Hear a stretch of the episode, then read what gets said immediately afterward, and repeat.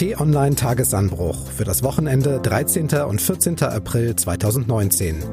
Diesmal mit dem bösen Wort Enteignung und dem ewigen Brexit.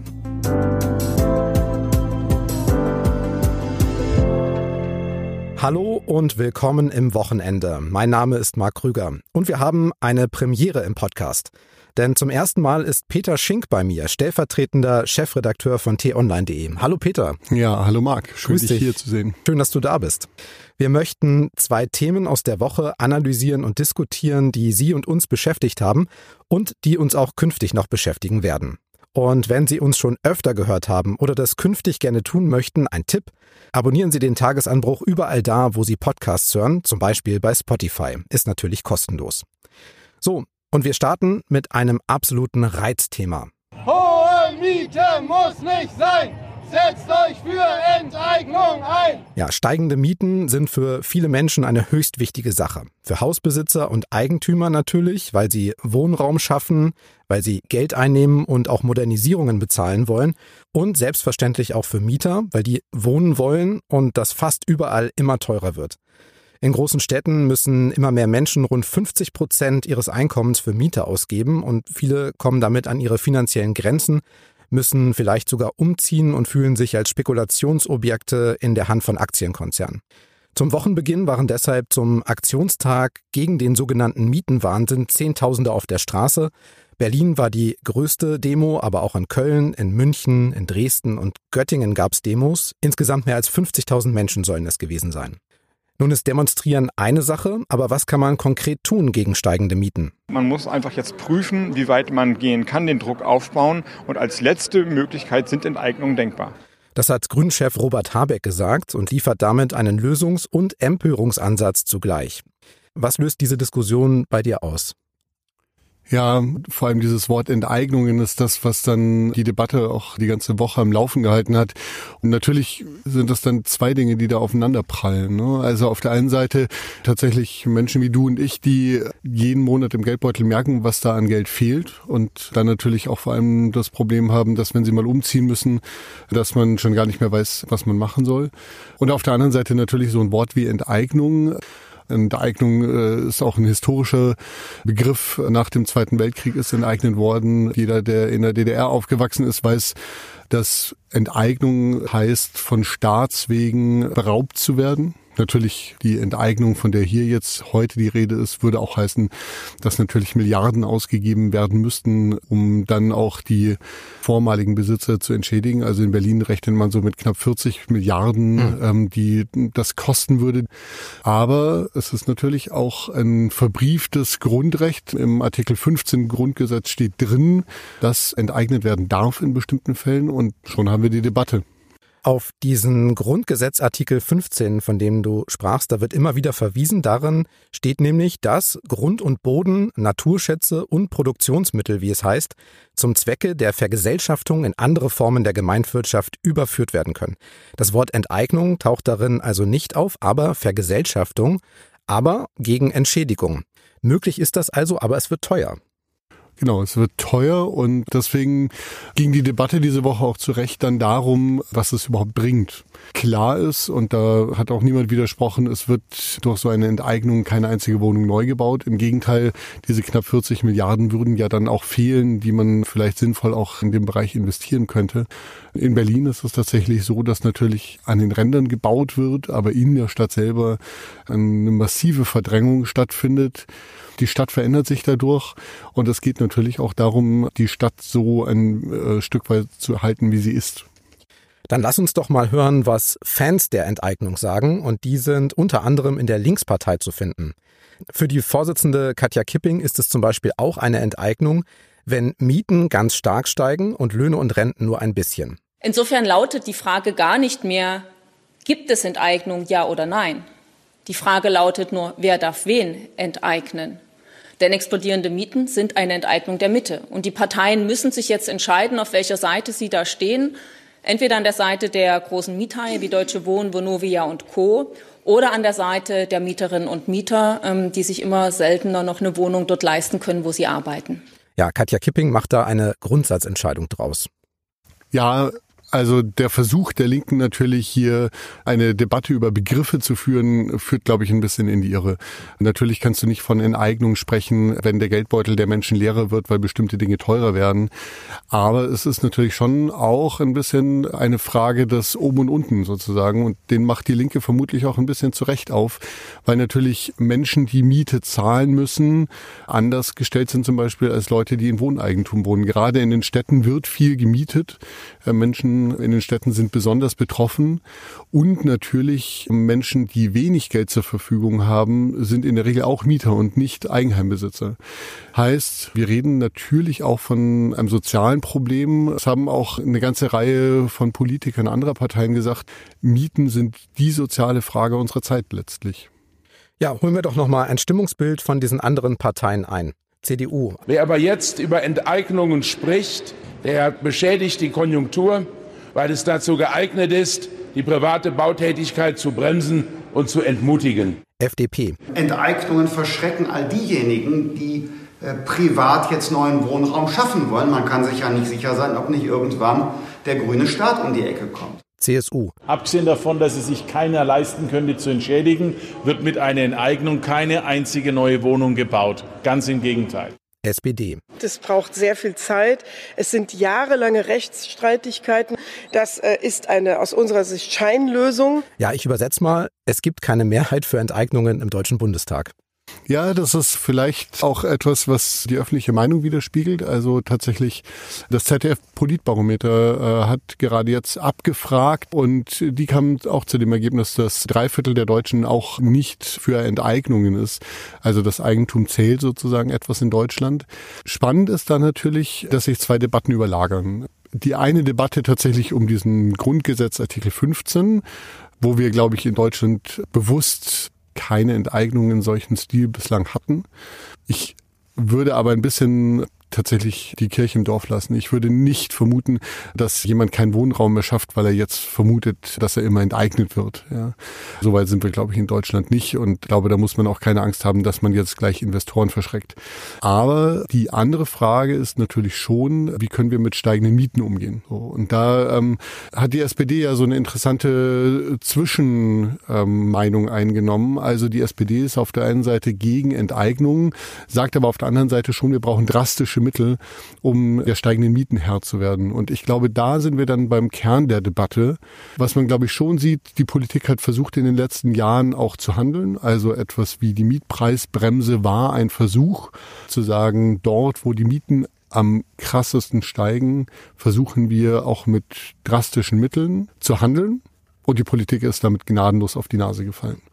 Und das ist, glaube ich, ein Problem, dass Politik bislang noch nicht den richtigen Hebel gefunden hat, tatsächlich der Lage Herr zu werden. Bevor wir zu dem Hebel kommen, lass uns noch mal jemand anders hören. FDP-Chef Christian Lindner ist als Liberaler natürlich kein Freund von Enteignungen, das ist wenig überraschend. Er bringt aber noch einen weiteren Punkt in die Debatte um Enteignungen ein. Am Ende werden wir alle ähm, davon beschädigt werden, denn Lebensversicherungen, Versorgungswerke, ähm, auch all diejenigen, die für das Alter privat vorgesorgt haben, ja, die investieren oft in große Wohnungsbestände. Die sind nicht individuell Eigentümer von Wohnungen, aber eben mittelbar mitbeteiligt an Wohnungsbestand und die werden auch negativ davon betroffen. Ja, also es ist natürlich schon so, dass der Wohnungsmarkt bei uns zu einem Gutteil in der Hand von Großunternehmen oder Konzernen ist, die natürlich auch zu einem ganz erheblichen Teil dafür sorgen, dass Wohnungen gebaut werden. Jetzt muss man sich nur darüber unterhalten, wie sehr darf denn Miete etwas sein, was rein profitorientiert funktioniert. Und äh, man braucht sich nichts vormachen. Die Rolle eines DAX-Konzerns ist eben, die Aktionäre glücklich zu machen und dafür zu sorgen, dass der Gewinn möglichst maximiert wird. Nun hat Mieten in Deutschland eine ziemlich besondere Bedeutung. Wir sind ein Land der Mieter. Die Mehrheit der Deutschen wohnt zur Miete. Rund 60 Prozent der Haushalte sind das. Und das ist auch ein Wert, der laut Statistischem Bundesamt seit etwa 20 Jahren nahezu unverändert ist. Damit ist Deutschland auch Mietspitzenreiter in der EU. Und deswegen zur spannenden Frage, wie löst man jetzt dieses Problem, dass immer mehr Menschen in die Städte ziehen und dort ja auch mieten wollen und wohnen wollen? Und der Wohnraum ja auch nicht schlagartig mehr wird. Was muss die Politik tun? Ja. Es gibt äh, natürlich eine ganze Reihe von Möglichkeiten, wie Politik zumindest den Markt beeinflussen kann, so nenne ich es jetzt mal. Das eine ist tatsächlich ähm, dafür zu sorgen, dass mehr gebaut wird. Ja, also der letzte Versuch der Politik tatsächlich da einzugreifen war das Baukindergeld. Die Koalition hat sich vorgenommen, insbesondere Familien sollen gestärkt werden, die sollen doch bauen. Und mit dem Baukindergeld wollte man das forcieren. So, jetzt hat man sich leider im Kleinteiligen so verloren, dass das Baukindergeld letztlich so unattraktiv wurde, dass äh, das Baukindergeld ja quasi ein Rohrkrepierer geworden ist. Ähm, das heißt, das wäre natürlich ein Punkt anzusetzen, zu sagen, Menschen wie du und ich, ja, wie kann man uns dazu bringen, äh, ein Eigenheim zu errichten? Und da sind vermutlich ja auch die Familien tatsächlich diejenigen, die ein guter Ansatzpunkt sind, weil wenn Menschen mehr Wohnraum brauchen, wenn sie eine Familie gründen, dann sind die natürlich diejenigen, die ein starkes Eigeninteresse auch haben, dass der Staat dann auch fördern will. Das ist prinzipiell richtig, nur müsste dann natürlich auch das Geld entsprechend zur Verfügung stehen. Und es gab beim Baukindergeld zwei Riesenprobleme.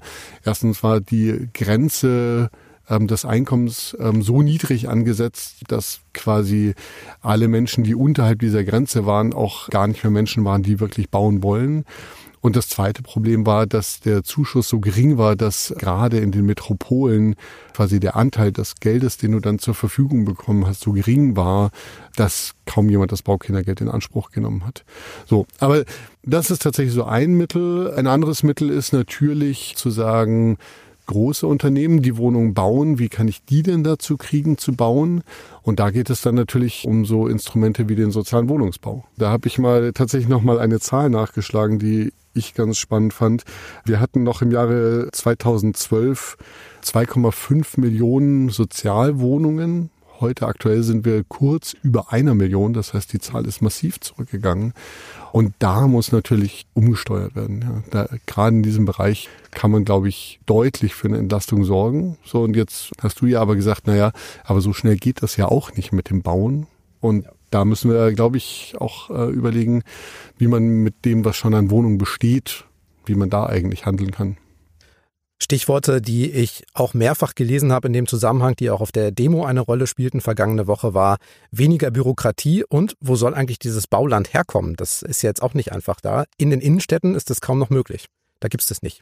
Ja, also genau, in den Innenstädten ist voll. Es gibt äh, ganz interessante Ansätze, sogar in den Innenstädten noch äh, zu größeren Bauflächen zu kommen. Also es wird beispielsweise heute aufgebaut. Also beispielsweise Supermärkte, die Flachbauten sind. Da reißt man die alten Supermärkte ab und stellt ein Wohnhaus hin, da kommt unten wieder ein Supermarkt rein und schon hast du wieder Wohnfläche auch noch in der Stadt. Aber du sagst natürlich zu Recht, der Anteil ist dann doch begrenzt. Die meisten Städte äh, müssen am Stadtrand bauen. Wenn du so Städte nimmst wie Hamburg oder München, auch Köln, in der Stadt ist da nicht mehr viel Luft, ja.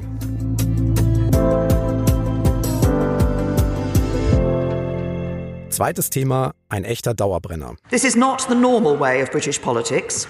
And it is uncomfortable for many in both the government and opposition parties. Ja, die britische Premierministerin Theresa May sagt, so läuft die Politik eigentlich nicht ab wie in Sachen Brexit. Immer wieder haben wir auch hier im Podcast den schweren Trennungsprozess der Briten von der EU begleitet. Und immer wieder haben wir auch vor allem von Daten und von Zeitdruck gesprochen, der eine Rolle spielt. Der 29. März sollte der Brexit Day sein, dann der 12. April, spätestens aber der 22. Mai, nämlich kurz vor der Europawahl. Die Briten wollten dann eine Verlängerung bis 30. Juni, das hatten die anderen EU-Staats- und Regierungschefs abgelehnt. In dieser Woche kam dann nun ein neues Datum ins Spiel, nämlich der 31. Oktober. Bis dahin sollen die Briten entscheiden, wie sie die Europäische Union denn nun verlassen wollen. So viele Daten, so wenig Fortschritt, da haben wir uns gedacht, holen wir uns unseren Mr. Brexit aus der Redaktion ins Studio, der fast täglich drüber schreibt. Hallo Stefan Rook aus der Politikredaktion. Hallo. Die Briten bekommen jetzt also bis zu sechs Monate mehr Zeit und wir haben ein neues Wort gelernt, Stefan. Flex Tension. Was verbirgt sich dahinter und hilft mehr Zeit den Briten wirklich? Hinter Flex Tension verbirgt sich erstmal eine flexible Verlängerung des Brexit-Austrittsdatums. Das ja, bringt mehr Zeit. Ob es mehr Lösungen bringt, muss man mal abwarten. In jedem Fall hat die EU sich mit diesem neuen Datum alle Möglichkeiten offen gelassen und lässt den Briten auch einige Möglichkeiten offen. Kurz zusammengefasst ist es so, dass die Briten immer noch die Möglichkeit haben, nicht an der Europawahl teilzunehmen. Das möchte ja eigentlich niemand in Großbritannien und vor allen Dingen die Brexit-Hardliner nicht. Wenn sie bis zum 22. Mai es schaffen, dem ausgehandelten Austrittsabkommen zuzustimmen, sind sie raus. Also das Ding, was schon dreimal doch sehr krachend im Parlament durchgefallen ist. Ja, am Anfang historisch krachend, dann etwas weniger krachend und nachher schon fast etwas leise, aber durchgefallen, ja. Wie die Chancen da stehen, kann eigentlich niemand sagen. Das ist eigentlich auch das Wort, was man ganz oft auch bei den britischen Kollegen hört. Nobody knows, niemand weiß. Jedenfalls ist dieser 22. Mai die einzige Möglichkeit, dass die Briten austreten, ohne an der Europawahl teilzunehmen. Peter, die 27 anderen EU-Staats- und Regierungschefs, die haben ja in den letzten Wochen oder Monaten, muss man ja sagen, so eine Art Doppeltaktik gefahren. Immer mal wieder Zugeständnisse an die Briten, vor allen Dingen auch mehr Zeit, aber immer auch mit Bedingungen, denn wegen dieser Europawahl, über die wir sprachen, drängt ja die Zeit ein bisschen. Und momentan könnte es ja dann am Ende doch so sein, dass die EU-müden Briten vielleicht Ende Mai doch mitwählen und in letzter Konsequenz auch Abgeordnete nach Brüssel und Straßburg schicken müssen. Ja, das ist nicht nur denkbar, sondern es wird äh, wirklich zunehmend wahrscheinlich. Ich denke, auch in Europa ist man natürlich auf der einen Seite der Verhandlungen müde und würde sich gerne wieder anderen Themen zuwenden. Auf der anderen Seite weiß man natürlich, dass man irgendwie mit den Briten im Gespräch bleiben muss und den Weg mit denen mitgehen muss, ob man will oder nicht. Die andere Frage ist, worauf hofft man eigentlich in Europa? Europa ist ja erstaunlich einig geblieben in dieser ganzen Zeit. Und ich hatte immer so ein bisschen den Eindruck, dass Europa hofft, dass die Briten am Ende vielleicht sich doch noch umentscheiden oder zumindest, dass es eine Zollunion äh, geben kann, in der man friedlich verbunden bleibt. Ich glaube, das ist auch das, was Europa in dieser ganzen Zeit jetzt wirklich geeint hat. Lass uns nochmal auf die Streitpunkte gucken. Da gibt's ja dann doch einige. Vor allem die Grenze zwischen Irland, EU und Nordirland. Dann vielleicht wahrscheinlich nicht mehr EU ist einer. Aber auch die Handelsbeziehungen, der Status von EU-Bürgern in Großbritannien, die Freizügigkeit und so weiter. Stefan, jetzt hat man in knapp drei Jahren, seitdem das Referendum abgehalten wurde, eigentlich für viele dieser Sachen keine Lösung gefunden und nicht mal Einigkeit. Was soll in diesem maximal einem halben Jahr der Flex Tension denn jetzt noch kommen, dass sich das ändert? Also ich glaube, es ist nicht so, dass man keine Lösung und keine Einigkeit gefunden hat. Im Gegenteil, May hat in ihrem Deal eigentlich für alles Lösungen gefunden und auch Einigkeit mit der EU erzielt. Nur das große Problem ist, die Brexiteers, die Brexit-Hardliner akzeptieren vor allen Dingen den sogenannten Backstop nicht, also die Verhinderung einer harten Grenze zwischen Nordirland und Irland. Daran hängt sich eigentlich der gesamte Widerstand in der konservativen Partei bei den Tories auf. Das ist für die nicht akzeptabel, weil sie befürchten, dadurch, dass eine harte Grenze verhindert werden soll, dass Großbritannien doch immer irgendwie eigentlich in der EU bleibt, also vor allen Dingen in der Zollunion, in der Handelsunion, weil es da keine harte Grenze geben soll. Wie das zu lösen ist, ich glaube, die Brexit-Hardliner werden nie einem Vertrag zustimmen, in dem ein Backstop steht. Und deswegen werden sie auch nie Mays Deal zustimmen. Und genau deswegen macht Theresa May, glaube ich, das, was sie jetzt macht. Sie sucht Unterstützung bei der Opposition, weil sie nach, wie du gesagt hast, drei Jahren verstanden hat, sie wird diese Hardliner nicht überzeugen. Äh, hat ein bisschen lange gedauert, aber immerhin ist sie zu der Einigung gekommen. Was jetzt in den sechs Monaten passieren könnte, sollte, wenn die Verhandlungen mit Labour scheitern, also wenn May keine Einigung mit Labour findet, hat sie ja angekündigt, dass sie das Parlament darüber abstimmen lassen wird, wie es vorangehen soll. Und da werden dann sechs, sieben, acht, vielleicht sogar mehr Möglichkeiten zur Abstimmung gestellt. Unter anderem Neuverhandlung des Deals, ein zweites Referendum, der Austritt vom Brexit, vielleicht doch der No-Deal-Brexit. Also da kommt alles wieder auf den Tisch. Was da die Mehrheit bekommt, das hat May versprochen dem wird die Regierung folgen. Jetzt haben wir aber das große Problem, dass wir ja vor wenigen Wochen erst über genau diese verschiedenen Optionen, acht an der Zahl, Abstimmungen hatten, so Probeabstimmungen, so Tendenzen im britischen Parlament. Und da hatten wir achtmal Nein, alles abgelehnt. Ja, das ist Mays Taktik, nicht immer wieder abstimmen lassen, immer wieder abstimmen lassen, den Druck erhöhen, immer weiter erhöhen und hoffen, dass am Ende äh, eine Mehrheit bei rauskommt, sei es für ihren Deal oder für eine Alternative. Die Bevölkerung, die, die ganz knapp, also mit 52 zu 58 Prozent 2016 für den Brexit gestimmt hat, ist umgeschwenkt. Also alle Umfragen sagen aus, es gibt eine knappe Mehrheit für den Verbleib jetzt in der EU. Und eigentlich, so ist auch die Stimmung, die wir aus Großbritannien mitbekommen, wollen alle nur noch eine Lösung. Also es wollen alle nur noch beendet das Ding, wie auch immer, wir wollen eine Lösung. Wie die dann aussieht, dafür haben wir jetzt noch sechs Monate, vielleicht weniger, vielleicht aber auch, darf man nicht vergessen, mehr. Also wenn bis 31. Oktober nichts passiert, ist die Frage, ob die EU nochmal nachgibt, ob die EU nochmal sagt, okay, wir geben euch ein paar Wochen, Monate, Jahre, damit ihr es schafft. Also ob die ganze Angelegenheit am 31. Oktober wirklich vorbei ist, muss man mal abwarten. Ich bin mir da nicht ganz so sicher. Das Thema zieht sich ja nun auch schon eine ganze Weile und hat auch immer Dramatik mit drin. Ich bin außerdem ein Fan geworden der Diskussionskultur im britischen Unterhaus. Ne? Der Speaker ist Kult. Oder, oder, oder, oder, oder. Trotzdem, seid ihr beiden inzwischen ein bisschen Brexit müde? Ähm, als Journalist muss ich sagen, ist es natürlich auch immer ein Stück weit spannend. Ja, deswegen Brexit müde trifft es nicht. Aber natürlich, was ich sehe, ist, dass das Thema so viele andere Themen überlagert, dass das wirklich etwas ist, was irgendwann jetzt mal ein Ende haben muss. Ich warte persönlich eigentlich drauf, dass es irgendwann mal den großen Knall gibt, weil in Großbritannien irgendjemand die Schnur durchbrennt oder vielleicht auch in der EU, man weiß es nicht. Und ich glaube tatsächlich, dass ähm, das nicht nur natürlich Großbritannien wahnsinnig schadet, das schadet auch der EU. Wir haben ja in der EU viele ungelöste Probleme, ähm, dass ich schon glaube, es muss jetzt einfach mal Schluss sein. So, und das ist ja auch ein bisschen, was sich in diesem 31. Oktober spiegelt. Die EU hat gesagt, wir müssen jetzt mal eine etwas längere äh, Verlängerung haben, allein schon, damit wir uns wieder anderen Themen widmen können. Ja, ich bin da als, als Journalist tatsächlich hin und her gerissen. Auf der einen Seite ist es natürlich irgendwie ein, ein, ein, eine Besonderheit an so einem Ereignis, äh, was sich so auswälzt, was gar kein Ende nimmt, was immer irrer wird, was immer undurchschaubarer wird, äh, teilnehmen zu können. Es ist gleichzeitig wahnsinnig anstrengend, weil man muss eigentlich permanent auf dem Laufenden bleiben. Also man, man kann nicht sagen, ich habe Feierabend, ich schaue heute nicht mehr.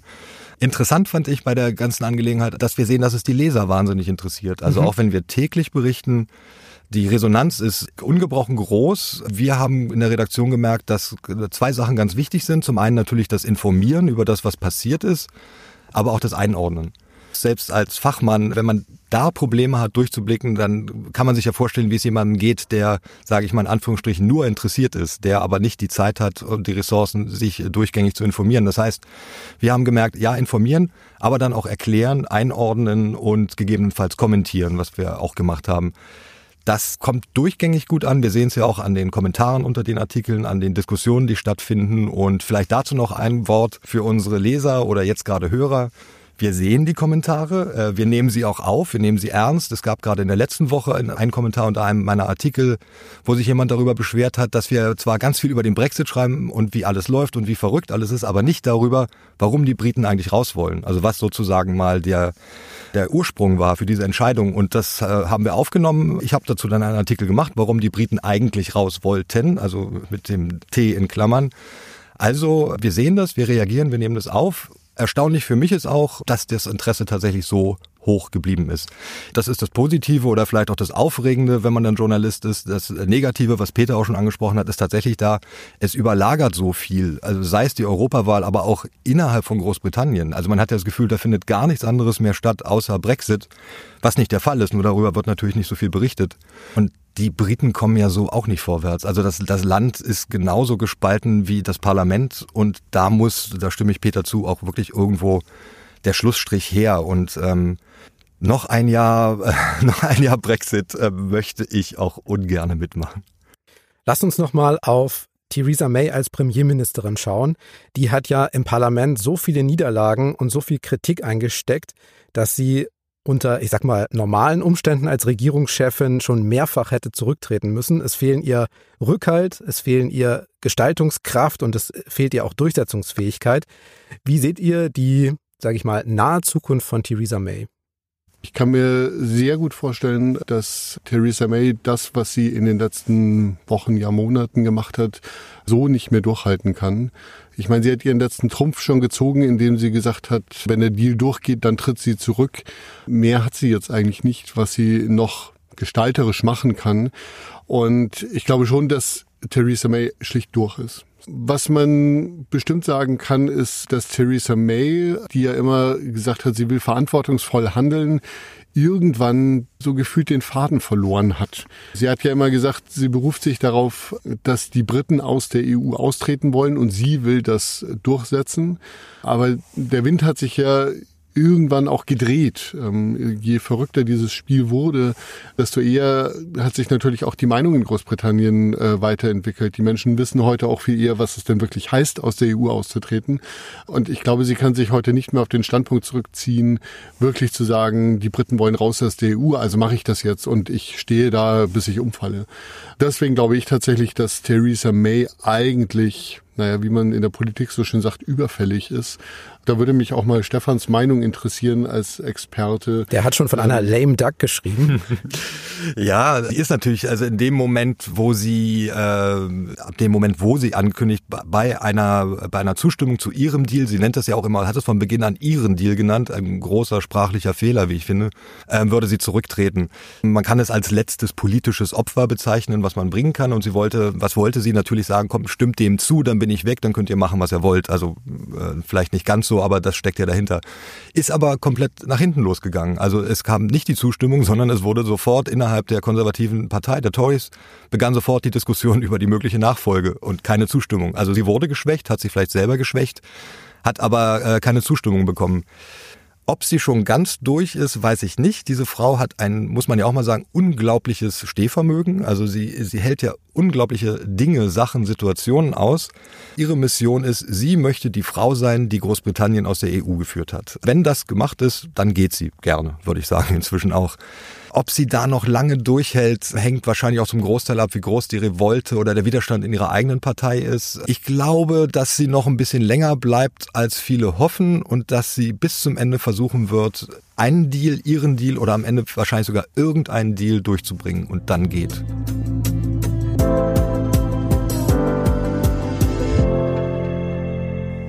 Okay, Peter, dann lass uns noch einen kurzen Blick auf die kommende Woche werfen. Was gibt's für spannende oder beachtenswerte Termine und Ereignisse? In der kommenden Woche ist vor allem eine Sache wichtig, Ostern. Ähm, Richtig.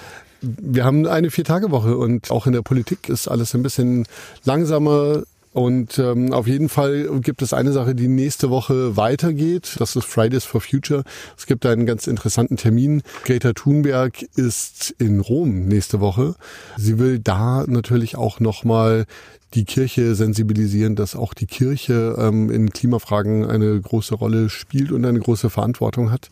Und dann gibt es am Ende nächster Woche noch ein Ereignis, das zumindest für Osteuropa äh, wichtig ist. In der Ukraine gibt es die Stichwahl. Der Kabarettist tritt an gegen den Amtsinhaber Poroschenko und wir dürfen sehr gespannt sein, wie es mit der Ukraine dann nach dieser Stichwahl weitergeht.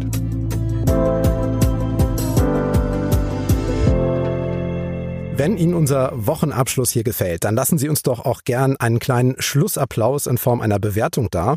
Zum Beispiel bei iTunes oder bei Amazon. Ein Stern wäre dann so ein müdes, etwas peinliches Klatschen. Fünf Sterne entspricht einem ordentlichen Jubel, über den freuen wir uns ganz besonders. Und wenn Sie schon mal da sind, abonnieren Sie den Tagesanbruch gern bei Spotify, bei iTunes, bei Google Podcasts oder in jeder Podcast-App. Ist natürlich kostenlos. Für heute sage ich herzlichen Dank an Stefan Rook und an Peter Schink. Ihr bekommt von mir beide fünf Sterne. Ich bedanke mich bei Ihnen fürs Zuhören und sage Tschüss bis zum nächsten Mal. Tschüss, ja und vielen Dank fürs Zuhören. Tschüss, danke an euch und wünsche allen, dass es jetzt endlich Frühling wird da draußen.